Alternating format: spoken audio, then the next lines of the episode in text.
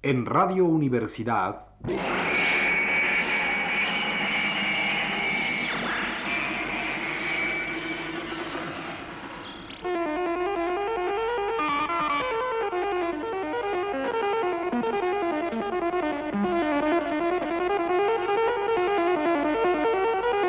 Presencia de Carlos Fuentes. La realidad de nuestro tiempo en el arte y en las letras, vista por el escritor Carlos Fuentes.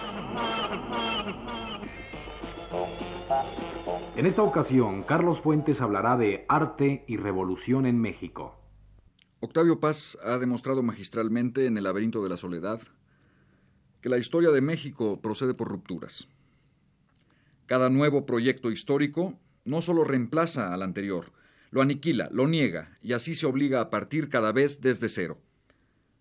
La conquista pretende negar totalmente al mundo indígena, la independencia al mundo colonial, la revolución al positivismo decimonónico. Proclamando su orfandad, cada proyecto histórico mexicano queda abierto, de buena o mala gana, a la secreta contaminación de las tradiciones negadas.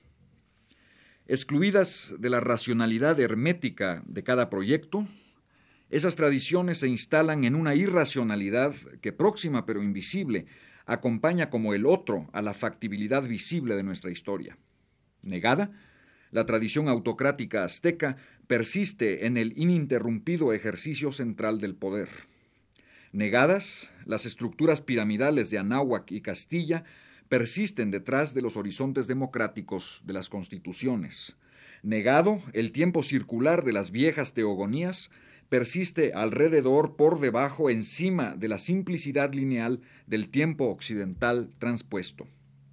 Negado, el espacio escultórico polivalente de nuestra antigüedad indígena persiste más allá del espacio frontal unívoco propio del sistema o del esquema racionalista con el que México ha querido sofocar las historias inconclusas que permanecen en la otra orilla de su destino. La gran farsa cultural en México ha consistido en disfrazar ese pasado, ofrecerlo engalanado con todos los colorines del folclore, distribuirle los homenajes prescritos en el calendario y exaltar sus incondicionales anécdotas al mismo tiempo que niega sus condiciones reales, formales y futurizables. Contratar proletarios vestidos con sudaderas de nylon y cambiarles la gorra de beisbolista por el penacho de pluma, para que bailen alrededor de la estatua de Cuauhtémoc el día prescrito del año, no asegura, desde luego, que el universo de las formas indígenas encuentre la necesaria vitalidad de una tradición renovable. Y sin embargo, basta visitar las ruinas mayas para darse cuenta del asombro virtual de esas formas suspendidas y para verlas con los ojos de su auténtica tradición, que es la del arte moderno. El pasado de México camina en Chichen Itzá por las plazas metafísicas de Giorgio de Quirico. Se reclina un instante en la pose de una escultura de Henry Moore. Se detiene, desmembrado como un juguete de Paul Klee, ante el fondo abstracto que lo rebaja y lo exalta. Nada asegura, todo lo contrario, que el universo de las formas sea transmisible ni exclusiva ni principalmente gracias al dato nacional. Moore vio en Yucatán lo que ningún escultor mexicano, por el solo hecho de serlo, pudo jamás ver. Y Yucatán vio a Quirico antes de que ningún pintor mexicano, por el solo hecho de serlo, pudiese haberlo visto. El arte mexicano, a partir del siglo XIX, corrió parejo a la empresa de negación a que se refiere Paz en el orden histórico. El proyecto de la independencia significó una inserción en las novedades políticas inauguradas por las revoluciones francesa y norteamericana que a su vez suponían una consagración del pensamiento racionalista, humanista y positivista. El arte moderno de México, de los neoclásicos a los muralistas, significó una transposición de ese pensamiento al orden estético. Arte racionalista, dominado por un eje central, ordenador, en torno al cual se disponen las figuras reconocibles, dentro de un espacio regido por las leyes newtonianas de la percepción y por las leyes renacentistas de la perspectiva. Arte humanista. El hombre y la naturaleza reales, ocupan el lugar central, inequívoco, de la creación plástica, tal y como ocupan el tiempo y el espacio reales antropocéntricos de la historia burguesa. Arte positivista.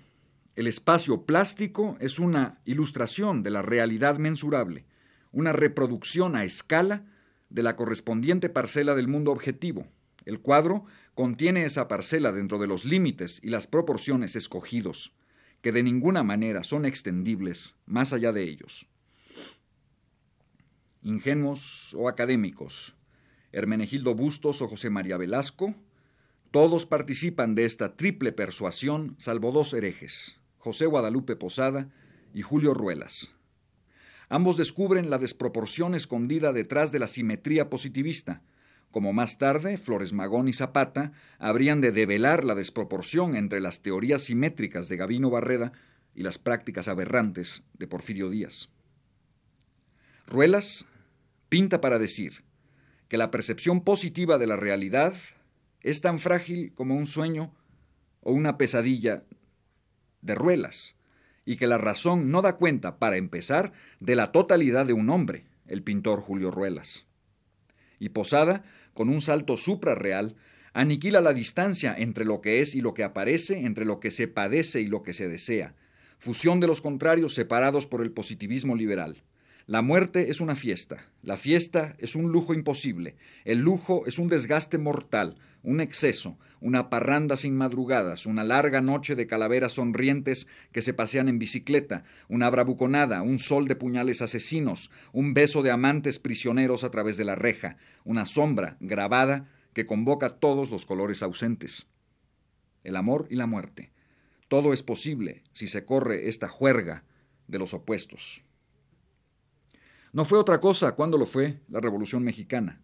Y fue una auténtica revolución, porque reveló en un instante cegador toda la presencia de nuestro pasado. Íntegra, escultórica, barroca, equívoca, una totalidad que no admitía en ningún orden la percepción privilegiada del positivismo, sino que exigía esa polivalencia en la que el arte como los destinos se trastocan y sólo se reconocen en su opuesto. Un campesino sentado en la silla presidencial, un latifundista frente al pelotón de fusilamiento, una iglesia profanada por guerrilleros que llevaban la estampa guadalupana en el sombrero, el terrestre Pancho Villa en aeroplano, las aéreas palomas cantando las noticias de la tierra ensangrentada. Todo en la revolución es otro para que todo se identifique. Como las figuras de Posada, la otra tierra de México dio el salto mortal el borracho de los puñales cayó en brazos de la calavera Catrina para decirle que ambos eran uno. Se lo dijo, acribillándola con metralla, colores, cantos y juramentos, hasta entonces desconocidos. Pero una identidad revolucionaria solo lo es si descubre una particularidad para enseguida reconocerla en una universalidad. Las verdaderas revoluciones se hacen en nombre de todos los hombres concretos, no en nombre del hombre en abstracto o de una nación en particular. En Saint-Just se reconocen Blake y Helderling. En Lenin se reconocen Brecht y Picasso. El muralismo mexicano nació inspirado por ese autorreconocimiento que significó la revolución de 1910-1940.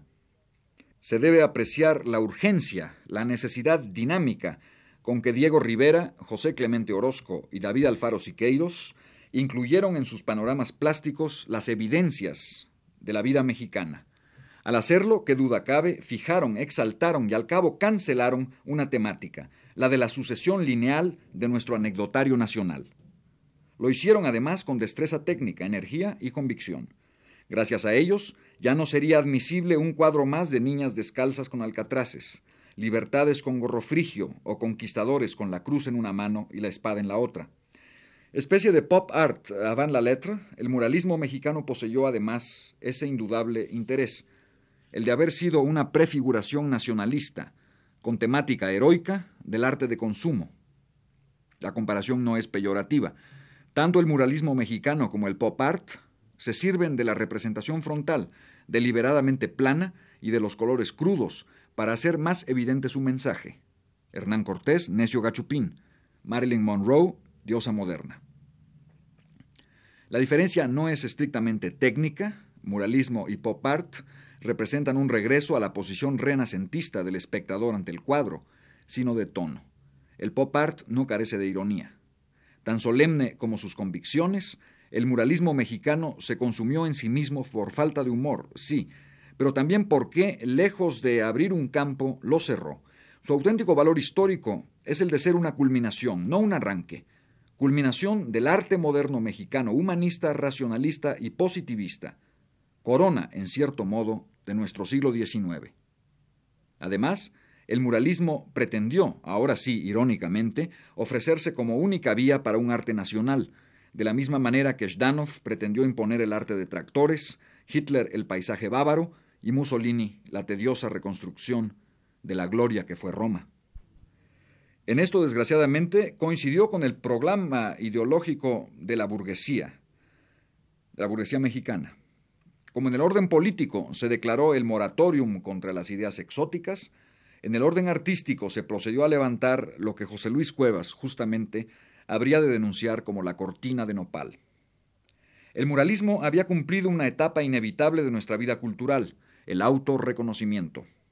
Una nueva etapa había sido preparada por escritores como Alfonso Reyes y Octavio Paz, por cineastas como Luis Buñuel, por pintores como Rufino Tamayo, Ricardo Martínez y Juan Soriano.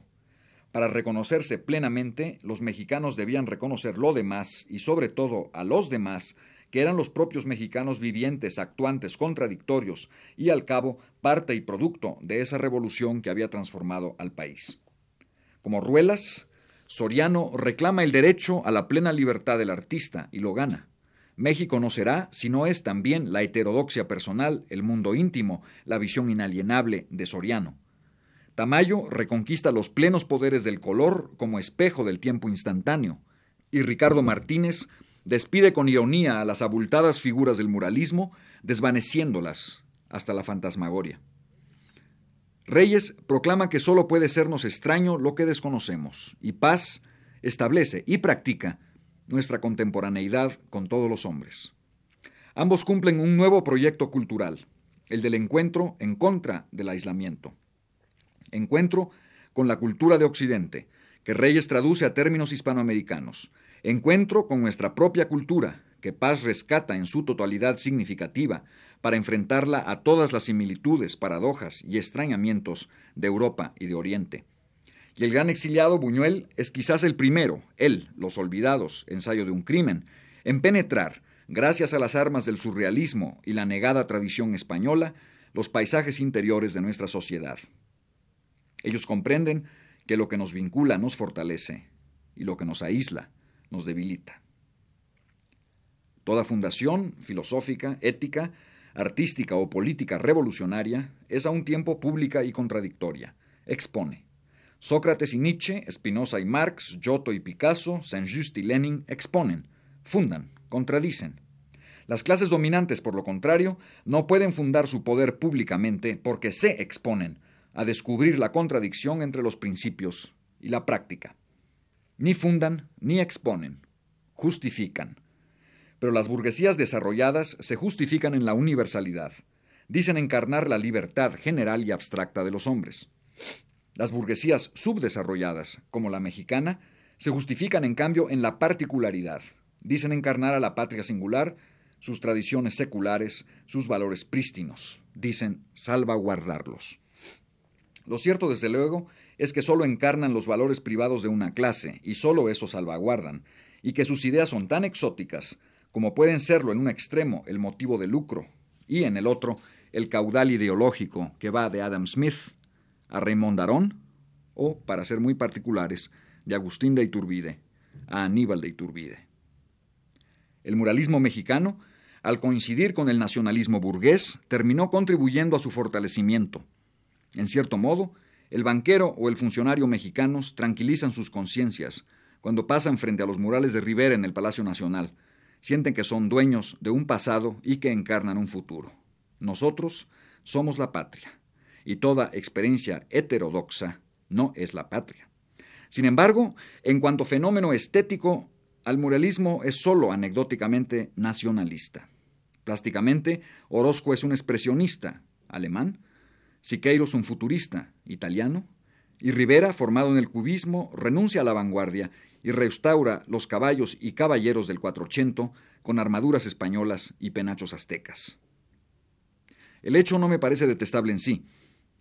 Quizá solo las lecciones del Renacimiento italiano, del futurismo y del expresionismo eran capaces de generar una épica plástica mexicana. Lo que no resulta plausible es que este fenómeno se presentase como una contribución estrictamente nacional, excluyente de toda experiencia heterodoxa o exótica.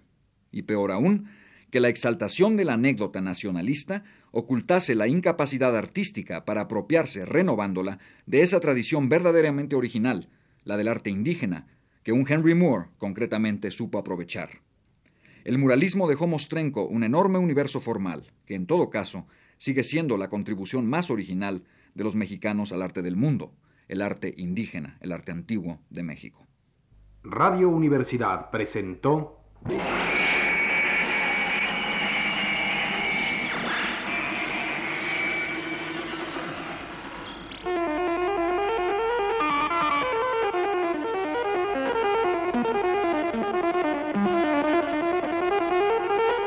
Presencia de Carlos Fuentes. La realidad de nuestro tiempo en el arte y en las letras vista por el escritor Carlos Fuentes.